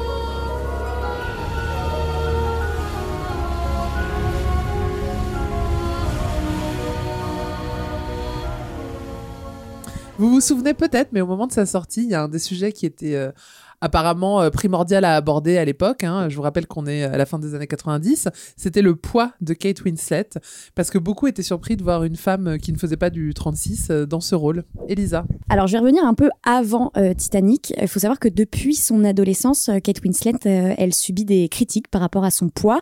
Ça commence très tôt à l'école, elle est harcelée. Elle a révélé en interview, je cite, On m'embêtait parce que je voulais être actrice, on m'enfermait dans un placard en se moquant, je n'étais pas la plus jolie on m'a même dit que je serais chanceuse comme actrice si l'on me donnait des rôles de grosse. Euh, au début de sa carrière, elle galère comme tout le monde, elle accepte euh, tous les rôles et puis il y a Titanic, elle devient une superstar et elle se dit que ça y est, les critiques sur son poids, les attaques sont bien derrière elle, et bien elle se trompe. Euh, à la sortie du film, si d'un côté on adule DiCaprio, de l'autre côté on pointe du doigt le poids de Kate Winslet. Alors pour ses détracteurs, c'est la corpulence de Rose qui serait la raison pour laquelle Jack n'aurait pas pu monter euh, sur cette fameuse Oh porte. là là Donc comme quoi on en revient toujours à ce fameux débat puéril, parce qu'on on se rappelle que c'est un film finalement. Attends, Margot lève le doigt. Je lève le doigt, je peux. Bah, Oui. Je t'autorise bien sûr. Parce qu'on a le fin mot de l'histoire. Des experts, des alors, scientifiques. ont- alors James Cameron a demandé, ah, Ouais. moi ça me, bref, Moi aussi. il a demandé une expertise scientifique, franchement, et finalement, hein. Mais il en Ouais, a, non, mais il a c'est pas demandé que pour ça. Le mec est taré. Il fait des expertises scientifiques sur tout le film. Ouais, ouais. Il a tout Donc, retesté. il a tout euh, retesté, hein, c'est un si, fou. euh, ils avaient raison dans le film. Genre le bateau, est-ce qu'il a coulé à 23 degrés ou à 90 Enfin, vraiment, il passait samedi à faire Et donc, morale de l'histoire? Bah, morale de l'histoire, euh, ils seraient morts les deux. euh, mais oui, euh, euh, Non, non, non, il y a Si, eu si. deux tests et. Non, mais en vrai, elle aurait dû mourir de froid parce que. Oui, et bon, le bref. deuxième, Oui, pardon, pardon. Il dit Je- juste, il y aurait eu de la place pour les deux sur, sur la planche. Après, alors, ils auraient été rien sous l'eau. ne veut dire Ils auraient été sous l'eau. Voilà. Alors, c'est vrai que c'est un débat insupportable parce qu'il dure depuis 25 ans, mais j'aimerais juste dire un truc. Oh c'est que pour moi, en tant que spectatrice, ce qui me frustre énormément, c'est qu'il essaye une fois, ça marche pas, ben réessaye en fait. Oui, grave. Et j'ai envie de dire, attends, euh, t'es en train de mourir, Oui, et tu t'essayes plusieurs fois de monter. Voilà. Oui, mais en juste- fait, il est tellement ça. altruiste et amoureux Oui. qu'il laisse sa dulcinée survivre. On est en train de bousiller la chronique d'Elisa. non mais j'ai envie de mourir là, j'ai envie d'être Jack en fait et de et de lâcher cette porte. Alors, je, trouve, je trouve que la fin du film est beaucoup trop simple. Enfin, je veux dire. euh, Mais oui, mais Voilà. ça aurait pas résonné pareil s'il était Bien sûr. Bon, bref. Franchement, ouais, Elisa, si. Elisa, comme Oui, quoi on peut revenir. attends, le fin mot de débat c'est il a bien fait de le tuer. Et dans le scénar, il a dit le, dans le scénar, il meurt. Point barre. Voilà. Oui, mais Donc pas de débat exactement. en fait. Voilà. James, Cameron- James a dit. Oui, il est mort, il est mort, c'est est bon. je suis, mais je suis Oh d'accord. là Je suis d'accord. Il y a même certains journalistes qui euh, lui posaient des questions euh, quand on fait des interviews pour le film. Leur première question, c'était et le poids, Euh, donc c'est ridicule. Et euh, elle est revenue sur cette période de sa vie euh, dans un podcast euh, qui s'appelle Happy Sad Confused que je connais pas, mais qui a l'air très sympa. Elle dit, je cite, apparemment j'étais trop grosse pour le rôle. Ils étaient si méchants. Je n'étais même pas grosse. Si je pouvais revenir en arrière, j'aurais utilisé ma voix d'une manière complètement différente. J'aurais dû répondre aux journalistes ne vous avisez pas de me traiter comme ça. Je suis une femme, mon corps change, je suis en train de le découvrir, je ne suis pas sûre de moi, je suis terrifiée. Ne rendez pas les choses plus difficiles qu'elles ne le sont déjà. J'ai envie de dire, tout est dit. Et après le succès de Titanic, son agent euh, recevait euh, pas mal euh, d'appels pour lui faire passer des auditions. Et la première chose qu'on lui demandait, c'était quel est le poids de la comédienne? Ah là là. c'est quand même très très fou. Elle a expliqué que malgré le succès du film, elle a très mal vécu cette période et on peut la comprendre. Et aujourd'hui, Kate Winslet elle milite pour le droit de vieillir sans artifice. Elle est d'ailleurs porte-parole internationale de L'Oréal Paris. Elle prend très souvent la parole sur ces sujets. Je me souviens d'une vidéo qui date Ouais. d'il y a pas très très longtemps où elle se démaquille et c'était assez fort de faire un truc comme ça et elle est très très bonne sur ce genre de sujet. Et euh, petite parenthèse, juste dans la série Mare of Easttown, sortie en 2021, elle a refusé d'être maquillée et retouchée. Donc elle apparaît totalement naturelle. Et ensuite, quand on lui a proposé la première affiche de la série, on a légèrement euh, retouché euh, ou ridules.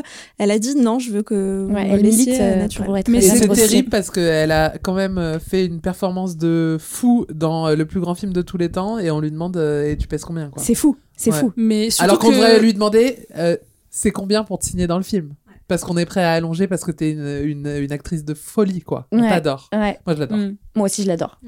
Moi aussi, c'est une de mes actrices Ouais. préférées, évidemment. Elle est super. Après elle a eu une très belle carrière. euh, Ah oui, encore en cours. elle a encore Voilà, exactement. Sauf Ouais, dans. Avatar 2. Elle joue. qui- euh, ok. Ah, Non, non, non, moi, non, mon film préféré d'elle, c'est The Reader. euh, Oui, elle a eu elle l'Oscar a d'ailleurs de la meilleure ouais. actrice. J'adore. Oh, euh, Qu'est-ce que c'est dans ce film, c'est incroyable. Ouais. Incroyable. Incroyable. Euh, moi, je trouve ça quand même. Je rebondis sur ta chronique absolument euh, intéressante. Merci. Euh, je trouve, non, mais je trouve ça horrible quand même parce qu'elle est tellement pas grosse et que j'ai regardé finir. C'est pour ça que ça me choque. tout n'importe quelle personne qui ne fait pas du 34 à Hollywood se prend ses réflexions, par exemple, Oui. Jennifer Lawrence, au moment de Hunger Games, Oui. les journalistes, en interview filmée, lui disaient quel est votre poids. Mais en Mm. fait, Non, ça mais va- ça Mais va comme, pas euh, ou quoi nous qui sommes journalistes, c'est, je, je pourrais mourir de poser Et puis, cette on question. s'en fout. Ouais. Tu vois Vous avez vu la vidéo possible. de Anna Tawai là? Anna Tawai, elle s'en est pris pas mal aussi. hein. Euh, un je sais hein. plus, euh, c'est pas sur son poids, mais c'est sur les tenues qu'elle porte euh, en Catwoman, je crois, un truc comme ça. Il y a un mec qui lui pose une question, mais horrible. Et comment tu peux poser une question pareille en interview? Ouais. Et il lui pose une question sur le- les, les trucs en latex. Enfin, je sais plus, il lui- ou- quel était le régime que vous avez fait pour pouvoir mettre ces vêtements-là qui sont hyper serrés? Elle Ouais. l'a, mais défoncé. Et vraiment, c'est cette scène est trop bien. Elle, elle le défonce en public, quoi. Bah, euh, Scarlett Johansson, sa tenue Oui. de Black Widow aussi, Mm. hein, pareil, elle a dénoncé. Elles en peuvent plus toutes. euh, C'est fou hein, d'être une femme à Hollywood, c'est dur. Alors que, Ouais. tu vois, tu vois Tawai, tout court. hein. Ouais, ouais, femme ouais, tout c'est court, vrai, Oui, c'est chiant c'est déjà, quoi. épuisant. Ouais, c'est clair. Merci Elisa. Petit tour de table encore. Moi, je suis très tour de table. hein. Vous aimez les films de James Cameron? Waouh Quel tour de table Euh, moi, j'ai seulement vu Titanic et les deux Avatars. Bon, c'est- Voilà. c'est 50% de sa filmographie. Bah hein. oui, puisqu'il met environ 25 ans à faire un film. Oui, donc, euh, oui, mais voilà. euh, regarde quel film. Hein.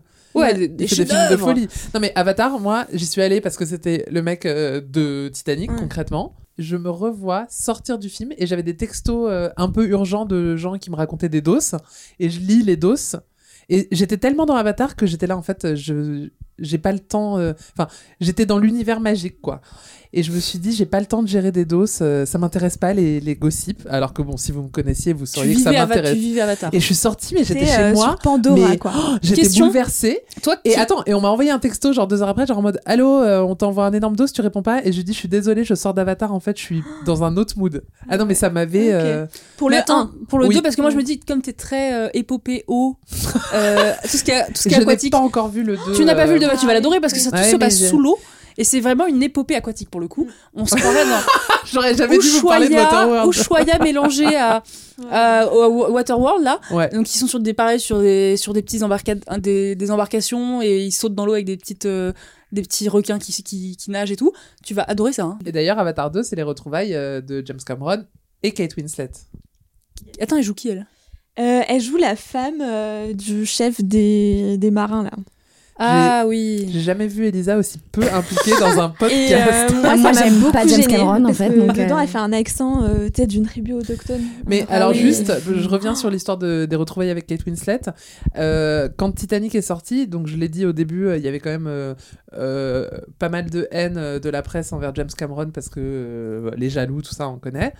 Mais Kate Winslet à l'époque, donc elle était jeune et elle avait quand même dit euh, qu'elle retournerait avec James Cameron vraiment que contre beaucoup d'argent. Ça s'est pas Ouais. très bien passé, il était très très C'était dur. difficile, mais Ah, il est elle- chiant. alors elle s'est justifiée euh, récemment et elle a dit en fait euh, j'étais jeune et la façon dont les propos ont été tournés, euh, c'est pas ce que j'exprimais. Mais après on le sait que James Cameron il était colérique, euh, il, il leur euh, hurlait dessus, mais pas forcément sur les acteurs, mais en tout cas sur euh, le staff beaucoup. Vous savez que James Cameron, il est trois fois dans le film. Ah ouais? Eh ouais, il est trois fois dans le film.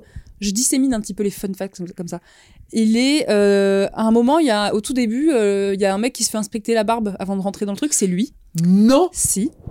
Euh, Et quand il, est- dit non, ah oui d'accord. Oui. tu sais, il, Pardon. il- il leur Oui, oui. demande est-ce que vous Oui. vous êtes fait inspecter? Il dit oui.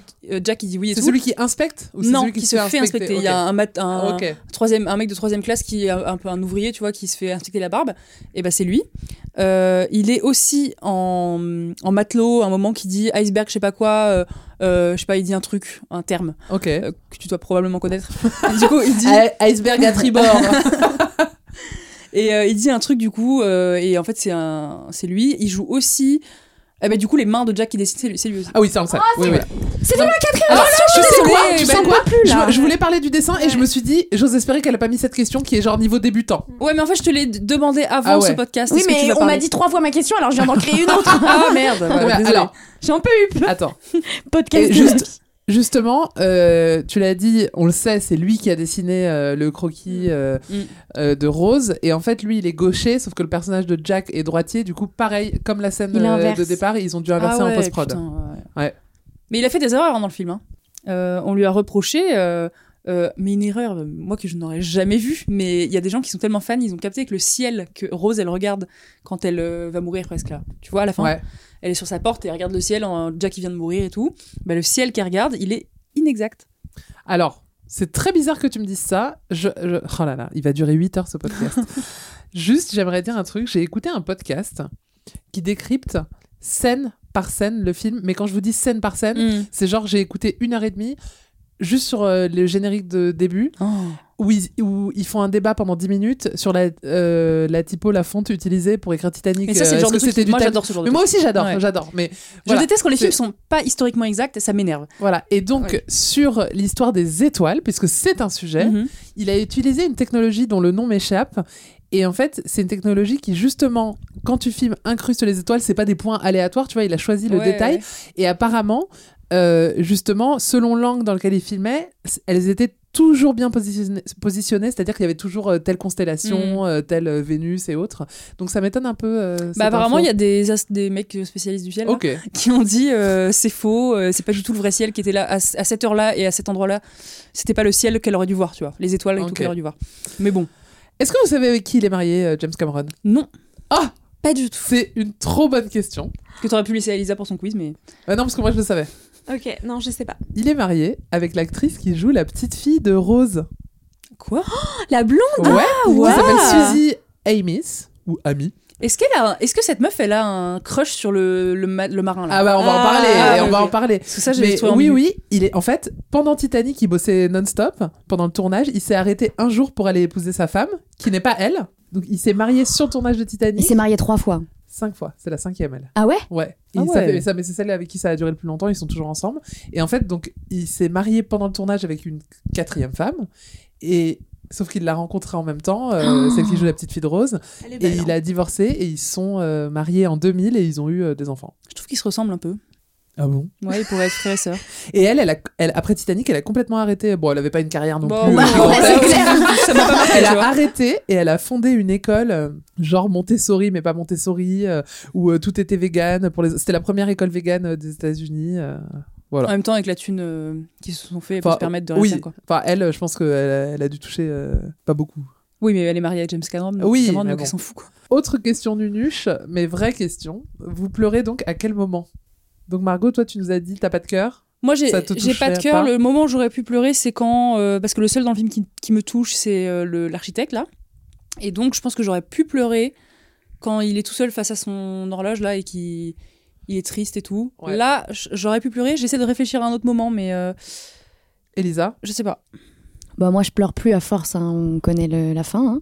Oui, mais ça, je- quand Non. même, il y a des moments quand t'es dedans. où, Le euh, seul truc ça où part. je me, ça me fait un peu de peine, c'est quand les musiciens ils continuent. Ah, le- la, Parce que la musique scène- est très belle. Ouais voilà, la scène Ouais. musicien là c'est c'est très sympathique. Ah, quand le colonel, euh, enfin le capitaine rentre dans sa cabine. Évidemment, et qu'ensuite les vides se et que pètent avec vides la se pression pètent, de là, pareil, parce que les petits vieux, ça me.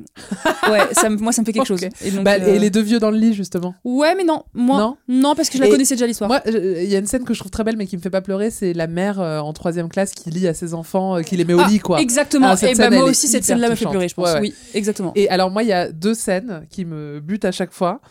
Il y en a une, c'est vraiment à la toute fin du film, quand euh, c'est Rose Vieille qui dit euh, euh, Je n'ai même pas de photo de lui, il existe que dans mes souvenirs. Ah oui. Je trouve ça hyper oh là émouvant. là. Ouais. Mais je te redécouvre. hein. Ouais, mais moi, je- j'ai la larme facile devant euh, de la fiction. Ouais, tu pleures devant Star Academy donc après. euh, Ouais, bah oui, bah attends, c'est émouvant. Ah non mais c'est pas moi qui veux dire le contraire. euh, Hein. Excuse-moi, Quand quand, le père d'Oussine, arri- l'enfant d'Oussine arrive, excuse-moi, mais là, j'ai écouté notre je épisode sur peux la pleurer cinq fois. Mon deuxième moment, c'est. Bah alors, je l'ai dit, donc euh, le vieux, l'architecte devant l'horloge, et aussi euh, quand, elle, quand elle descend sur le bateau et qu'elle le regarde, et il y a le feu d'artifice, euh, enfin, c'est pas le feu d'artifice, c'est les fusées euh, de détresse Mhm. derrière, et qu'elle se dit non, euh, je peux pas le laisser, et elle saute. Et il Ah y a la musique derrière. Ah là là. Et le moment où elle arrive à New York et qu'elle se rend compte Oh, qu'elle a le oui. cœur de l'océan Mm. dans la poche. et Mais ça, c'est un moment un peu Ouais, c'est un ironique. moment sympa, ouais. Non, et qu'on lui, dit, qu'on lui demande comment elle s'appelle, elle dit Rose Dawson. Alors moi, j'explose. Franchement, elle a passé deux jours avec lui et elle prend son nom de famille. Enfin, Et en, fait, ce que j'aime bien aussi, c'est il y a une scène à un moment, donc quand ils sont en retour euh, au présent, où tu la vois et ensuite tu vois tous les autres en face et ils ont tous les larmes aux yeux. Et je me suis dit, c'est nous tous en fait. Tu vois, c'est nous tous euh, en train de l'écouter, quoi. Moi, c'est. Euh, pas moi, du coup, parce que ça m'a pas ému. Mais euh, le moment où elle est. euh, Rose, elle est sur le... avec Jack, là, sur le... la rambarde, à la fin. Tu sais, ils sont. Le bateau Oui. coule, là. Oui, oui. Et t'as la meuf qui, qui se tient aux rambardes, là, qui la regarde dans les yeux Et Tu elle- m'offres une transition Ah. absolument parfaite. Eh J'allais bah, parler voilà. des scènes coupées au montage. Ah. Cette nana, donc c'est une petite, euh, une blonde avec euh, des bouclettes, on, qui a genre 20 ans. On ne la voit qu'à ce moment-là, mais en fait, elle est dans une scène coupée. J'allais parler des scènes coupées, mais c'est vrai que là, ça fait euh, 8 heures qu'on enregistre, donc on va peut-être pas s'éterniser. Mais sache que c'est un personnage qui s'appelle Elga, Mhm. et qu'en fait, elle avait un rôle, mais qui a été entièrement coupé au montage. C'est qu'elle est censée avoir un début de love story avec Fabrizio, le copain Ah, Fabrizio, de ouais. Jacques. J'aime bien lui. Ouais, mais on s'en serait foutu. Et alors, moi, Fabrizio, oui, exactement. Un ils bon sont choix dit, bon, coupé, euh, ouais. ça sert à rien.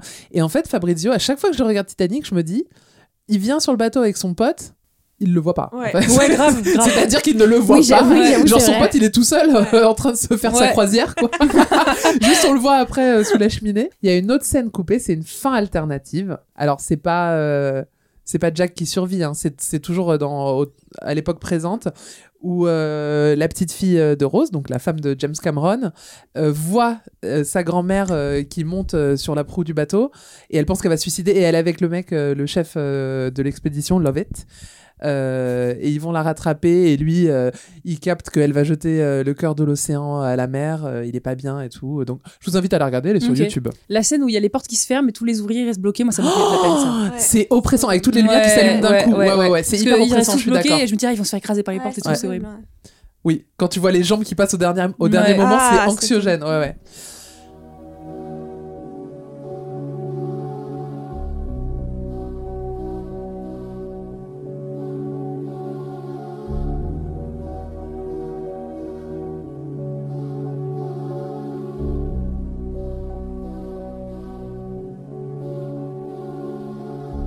c'est le moment de parler musique. Euh, Elisa, en tant qu'aspirante chanteuse de la bande, je me tourne vers toi. Parle-nous du tube de Céline Dion, My Heart Will Go On. Hello, si je te dis Every night In My, in Dream. my dreams, I see you, I feel you. Je ne suis pas en train de te faire une déclaration d'amour. je suis en train de te chanter l'une des plus grandes chansons du monde. La BO de Titanic, interprétée par Céline Dion. En 97, la chanson sort un mois et demi avant le film et rencontre évidemment un énorme succès. Alors pour vous donner quelques chiffres, en France, la chanson est disque de diamant avec 1 200 000 ventes et aux États-Unis, il s'écoule à plus de 4 millions. C'est énorme parce qu'il faut se rappeler qu'à cette époque, bah, il n'y a pas les plateformes euh, de streaming. Et puis surtout, euh, la chanson remporte l'Oscar de la meilleure chanson originale, un succès qui n'était absolument pas prévu, surtout pour les principaux concernés. Alors déjà, James Cameron, il voulait pas d'une chanson commerciale parce qu'il avait peur que ça fasse de l'ombre au film. Bon bah c'est ça n'a pas Bah, fait l'ombre, mais les deux ouais. ont cartonné. Et mais le compositeur James Horner, euh, pour pour lui, euh, le film, il devait avoir une musique euh, ultra prenante. Donc il engage euh, Will Jennings euh, pour écrire les paroles de la mélodie que lui avait euh, composée. Et il se dit qu'il faut une très très bonne chanteuse. Et il pense tout de suite à... À une- toi Oui, alors j'étais pas disponible puisque j'avais deux ans. Mais il pense à une autre grande chanteuse, Céline Dion. Et donc, euh, il arrive, euh, il, va, la voir euh, avec René. Elle, à ce moment-là, elle cartonne. elle vient de triompher avec son album Falling Into You. Donc, c'est une star. Elle, le, compositeur arrive, va la voir, il y a René, ils écoutent la, ma- la maquette et elle, elle déteste. Elle est absolument pas convaincue. Elle décline gentiment la proposition. Quelques semaines plus tard, René, il lui dit quand même, euh, Il a eu raison de j'ai un peu hein. l'impression que ça va être un tube. Et elle, elle dit non, franchement, euh, je veux pas. Elle dit bah, tu sais quoi, va enregistrer, ça te coûte rien. Et puis si vraiment tu le sens pas, euh, on, on le fait pas. Donc elle va au studio euh, à reculons et elle se dit bon, je l'enregistre, mais ils verront, ils verront bien que, que c'est nul et qu'ils vont me lâcher la grappe. Est-ce qu'elle a dit lâcher gra- la grappe? Je sais pas. Euh, alors il suffit d'une seule prise parce que Céline Dion c'est comme ça. Ils enregistrent une seule fois le- la chanson et dans le studio tout le monde est convaincu sauf Céline Dion. Elle dit, je cite, James Horner m'a expliqué de quoi parlait le film. Il m'a dit, pensez à ça et faites-le. Je lui ai répondu de façon un peu sarcastique, oui, oui, d'accord, merci beaucoup. Quand je l'ai enregistré, je ne pensais pas au film, je ne pensais pas à la radio, j'ai pensé, chante vite la chanson, puis sors de là. Euh, une fois la chanson enregistrée, euh, James Horner, il va attendre le bon moment pour présenter la chanson à James Cameron. Alors euh, pendant des semaines, il se promène avec la maquette sur lui, et puis il se dit, euh, il faut que je lui présente la chanson. Euh, un jour, il va être de bonne humeur, détendu. Ça arrivait pas euh, souvent, visiblement. Il trouve la bonne euh, occasion. Il y va et c'est un grand oui euh, de la part du réalisateur. Donc ils sont à trois pour convaincre Céline Dion. Finalement, c'est René qui a le dernier mot. Bah, C'est toujours René, évidemment. Euh, elle est surprise de, de toute euh, ce- cette émulsion sur cette euh, chanson. Elle accepte et puis bon, la suite, on la connaît. Un Oscar, je crois qu'il y a des- un- un- une autre ré- récompense après, mais je sais plus laquelle. Ah, un Grammy, il y en a deux. je crois qu'il y a eu, euh, ouais ouais, elle a, elle a cartonné et elle s'est pas excusée, mais elle, elle a, dans- elle a dit dans une interview qu'elle euh, qu'elle avait fait une bêtise, euh, qu'une erreur d'y aller à reculons. Ça arrive même aux plus grandes stars. Alors, il y a un truc que t'as pas dit, euh, c'est que René, s'il a forcé, c'est aussi parce qu'il voulait amener euh, Céline Dion à Hollywood dans euh, l'univers et du cinéma, mais vraiment euh, euh, s'implanter aux États-Unis, parce qu'effectivement, elle a eu l'album Falling Into You qui est sorti l'année d'avant, qui était bien et tout, mais qui est, c'est celui sur lequel il y a It's All Coming Back to Me Now Ah ouais, et All by Myself, mais c'était pas un succès immense. Et en fait, cette euh, chanson My Heart Will Go On, elle est sortie sur l'album qui est sorti en 98, donc juste après, euh, Let's Talk About Love, qui a été un succès gigantesque, qui est pour moi son meilleur album en anglais. Euh, et ça a fait d'elle une star où vraiment là, les États-Unis la considéraient comme l'Europe et le Canada. Et, la chanson, elle est aussi sur un autre album qui est donc la bande originale de Titanic, Titanic the Soundtrack, de James Horner, qui a été vendu à 30 millions d'exemplaires. Je l'avais évidemment, mais Ouais. je l'écoutais en boucle. Voilà. Super.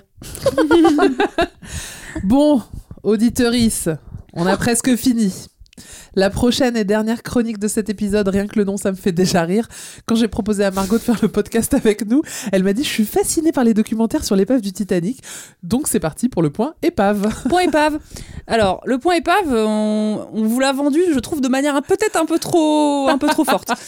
En fait, l'épave, euh, bah, elle a été découverte en 1985. Donc, j'ai regardé les premières, euh, pas les premières expéditions parce que j'ai pas trouvé, je crois, les les footage. Je crois que les premières, elles n'ont pas été filmées. Ouais, ça n'a pas été filmé parce que sur YouTube, celle avec 14 millions de vues, dont 1 million de moi, c'est euh, c'est euh, celle de 2005 ou un truc comme ça. Où. Voilà.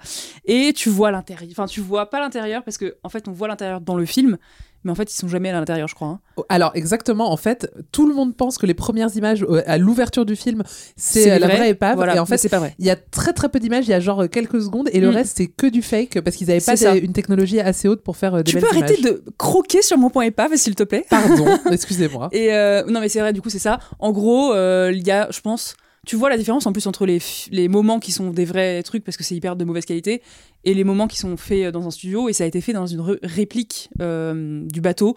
Un faux, une maquette sous l'eau. Et donc, ils ont mis des robots pour faire genre qu'ils allaient dedans et tout, mais en fait, ils ne sont jamais allés dedans.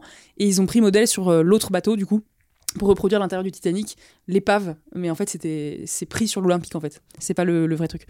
Du coup, l'épave, bah, on aimerait bien en savoir plus sur cette épave. Alors, il y a plein de, il y a plein de petites expéditions qui sont faites de temps en temps. Il y en a eu énormément entre 97, enfin 90 et euh, 2005, dont euh, Dont beaucoup 30 avec, euh, avec James Cameron. ouais. Le mec était pa- passionné et en fait, euh, il a été un peu critiqué euh, parce qu'il allait beaucoup sur le truc, enfin sur l'épave.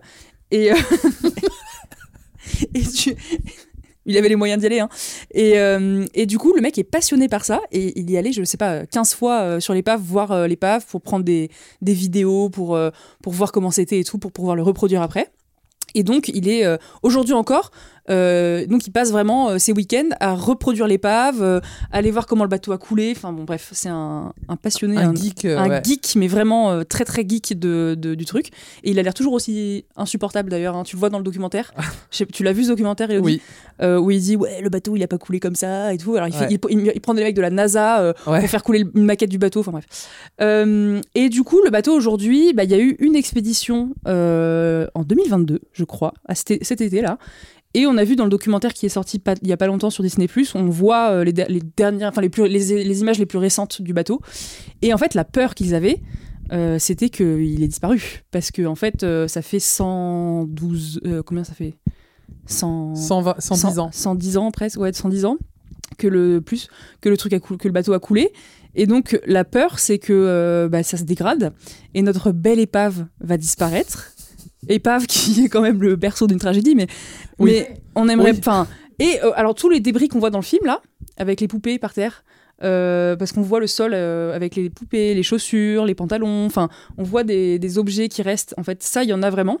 Mais ils ont reproduit des trucs un peu plus émouvant pour, pour qu'on voit certains trucs un peu plus émouvants, mais il y a quand même un- un- une paire de pantalons, enfin il y a, y a un pantalon euh, par terre dans le, sur le sol, il y a une, ba- une baignoire, enfin il y a plein de trucs qui sont restés en l'état euh, sur le sol de, du Titanic, et euh, de la mer, pardon.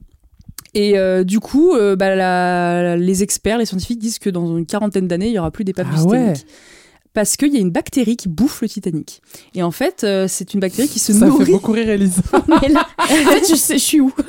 Je suis chez RT, là, Mais je comprends. Mais c'est intéressant. C'est très intéressant. Moi, aussi, mais ça, moi, ça me passionne. fascine. Mais moi, ça me, passe- Ouais. ça me fascine. Moi, si je pouvais aller sur. Attends, après, je vous dis le prix pour aller. Ah, J'allais te- le- j'allais te poser la Bien question sûr. pour te l'offrir. Alors, euh, offre-moi ça quand tu veux, en fait. C'est vraiment mais, mon rêve. Et, euh, et du coup, euh, y a une, le- la, la bactérie, elle bouffe le métal. Et donc, le Titanic se fait manger par une bactérie. Donc ça veut dire que déjà, en ce moment, en l'état, il est déjà un peu décomposé. Là, ouais, c'est décomposé. Parce que là, on- ils étaient pas allés depuis 15 ans. En 2020, ils y sont allés. Et ça- ils étaient pas allés depuis 15 ans. Et donc, euh, ils ont vu, euh, ils, savaient pas à quoi s'attendre. Ils, savaient- ils Donc en fait, ça veut dire que personne n'y va à part James Cameron et ses potes. oui, non, quoi. ouais, il y a que. James qui va. hein. Et bah, c'est toujours la même organisation qui y va en fait. euh. Eh, J'ai une question. Est-ce qu'on sait à quel niveau euh, c'est exactement? C'est à 3000. euh, Attends. Kilomètres de la 3800. côte américaine ou française? Ah, euh, c'est entre le Canada et le- les États-Unis. Enfin, Ok, donc c'est plutôt au de milieu de l'Atlantique, en dessous du Canada, vers je sais plus le nom Et est-ce que ça se déplace? Non. Avec les courants, d'accord, il est fixe. Il est fixe, mais euh, il y a des courants assez forts qui passent et qui, qui détruisent, je crois. Le, Ok. enfin, et en fait, le courant plus la bactérie détruit euh, la structure du truc. Et là, ils savaient pas à quoi s'attendre en revenant dessus. Ils se sont, enfin, en gros, euh, il y avait, ils pensaient qu'il y aurait même plus la proue, enfin, le, le- la balustrade du devant et Ouais. tout. Ils pensaient qu'elle aurait disparu. Et bref, du coup, bah là, ils voient euh, le bateau encore magistral, toujours là, mais il y a quand même des petits dégâts. Il y a des endroits qui ont disparu. Il y a des trous. euh, et ils sont, ils sont dépités, hein. Mais ils arrivent à le remodéliser entièrement grâce à des caméras en 4K. Et euh... mais regardez ce documentaire, j'ai pas besoin de faire un point épave. Et, euh, et bref, du coup, c'est enfin assez intéressant. Mais donc, dans 30-40 ans, et y ben probablement, il y aura plus rien. Donc. Euh, Profitez-en si vous voulez aller maintenant faire une demande en mariage sur le- Oh, l'épave du Titanic, c'est possible. Ça coûte 227 000 euros. Euh, Oh voilà. Je pensais c'est que en c'était fait- 50 000, ce qui est déjà Non. trop pour aller Alors en James mer. Cameron, évidemment, il peut y aller. Oui, bah oui. oui. Euh, avec toute la thune qui s'est fait sur euh, Avatar, etc. Et Titanic. Mais du coup, nous, Ça autres- prend combien de temps, Nous, plus comme des mortels, on peut pas y aller. Ça prend 3 heures, euh, une heure et non attends, une heure, une heure et demie pour descendre, je crois. Oui, mais euh, ok. Tu dois alors, tu- attends, parce Oui, que tu déjà, payes- faut être, euh, tu faut payes être sur, le- 250 sur zone. et pour aller sur zone, euh, tu payes toi-même. Hein. Y a pas, tu payes ton billet Ah, c'est que la descente Oui, c'est Mais que non, la mais il n'y a pas de billet d'avion, faut y aller en bateau. Non, mais bien sûr, mais tu payes pour aller au Canada. Une fois que tu es au Canada, dans la zone paumée où ça se trouve, Ouais. tu dois prendre un bateau pour y aller avec l'organisation. Et il un combien de bateau. temps le bateau pour y aller, tu sais pas Je sais pas exactement, mais ça prend du temps, je pense. Et Mais c'est genre 5 heures ou c'est genre 3 jours L'expédition dure, dure 8 jours. Oh, ok, Oh là je pensais que c'était plus long. Ça dure 8 jours, tu passes cette nuit sur le bateau. Euh, et en- ensuite, pour descendre, bah, tu, tu fais deux expéditions, un truc comme ça. Genre, tu peux en faire une ou deux. Et tu descends, donc en une heure et demie, t'es en bas.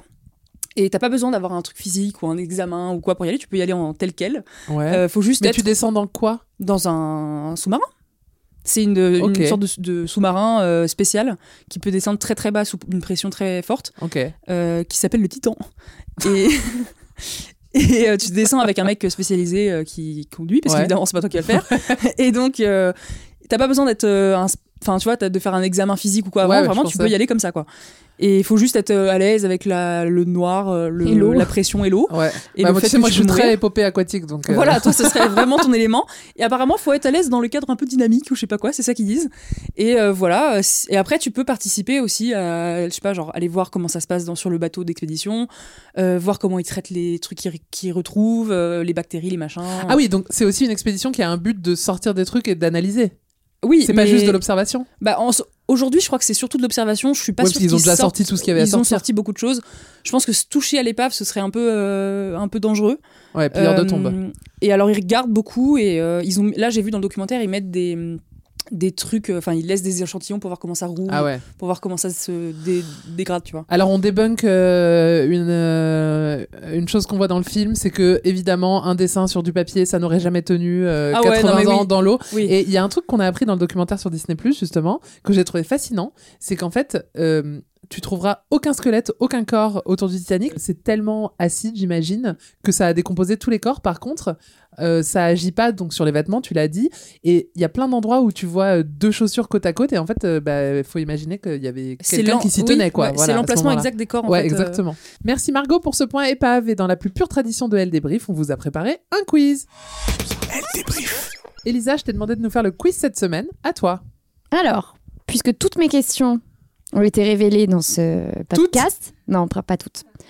Mes questions. Alors, je sais pas si elles sont difficiles ou pas, parce que. Bon, bref. Première question. Qu'a fait Kate Winslet lors de sa première rencontre avec DiCaprio Elle se sont, elle s'est mis, euh, elle s- s'est ils ont fait la scène de déshabillée cul à poil. Elle s'est déshabillée pour briser la glace. Et ça, c'est le premier jour de tournage. Ouais, ils ont fait la C'est- scène. C'est pas du- la première rencontre euh, de casting. Écoute, moi j'ai lu un c'est pas article grave, où il c'est disait pas que grave. c'était la première rencontre et c'était pas le premier jour de tournage. Elle s'est déshabillée pour pouvoir être à l'aise Ah bon lors des scènes nues. Ah. Ils ont Et brisé lui, la il était glace. très gêné. Et lui, il était très gêné. Kate Comme Winslet, Jack. Ils avaient une alchimie sur le plateau ou pas Mais ouais. Ah, mais ils sont très potes. Ah oui. Ils sont Oui, non, mais meilleurs amis, ouais. Alors, on voulait faire une chronique sur leur amitié, mais en fait, on a déjà fait la même chronique dans le podcast sur Leonardo DiCaprio qui est sorti en septembre, donc je vous invite à aller l'écouter. Elisa. Très bien. Deuxième question. Quelle hit girl des années 2000 devait être au casting du film, mais a été recalée Une hit girl qui a aucun métier? Lindsay Lohan. Oui, Lindsay Lohan.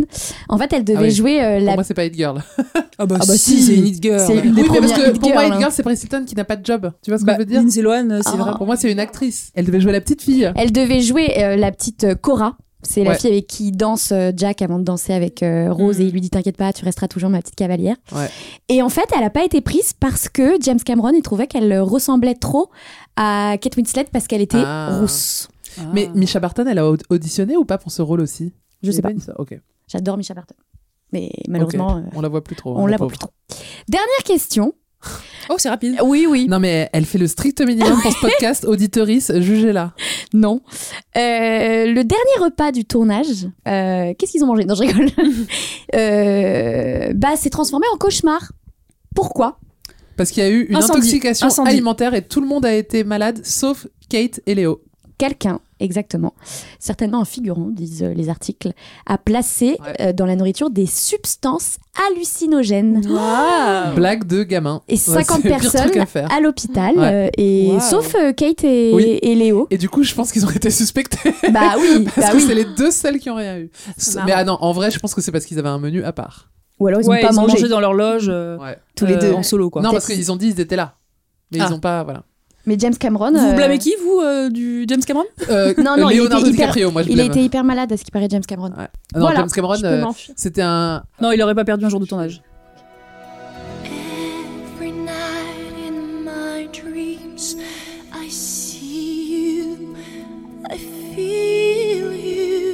C'est la fin de cet épisode et je vous remercie de l'avoir écouté jusqu'au bout parce qu'il était très long, mais c'est toujours moins long que le film Titanic. Si vous avez passé un bon moment, partagez-le, mettez 5 étoiles, laissez un commentaire sympa, dites-nous si vous êtes fan de Titanic, même si en 25 ans, j'ai rarement entendu des gens dire oh, Titanic ou bof. On se retrouve la semaine prochaine pour un nouvel épisode et d'ici là, n'oubliez pas d'acheter votre L en kiosque et de lire plus d'infos sur L.fr. Salut Elisa, salut Pauline, salut Margot. Salut Salut Elle débrief Elle débrief. Retrouvez tous les épisodes de Elle débrief en ligne sur les plateformes. Elodie Petit et Elisa Casson de Elle. Décrypte l'actualité la plus futile avec tout le sérieux qu'elle mérite. Et si vous avez aimé ce podcast, n'hésitez pas à le noter, le commenter, le partager.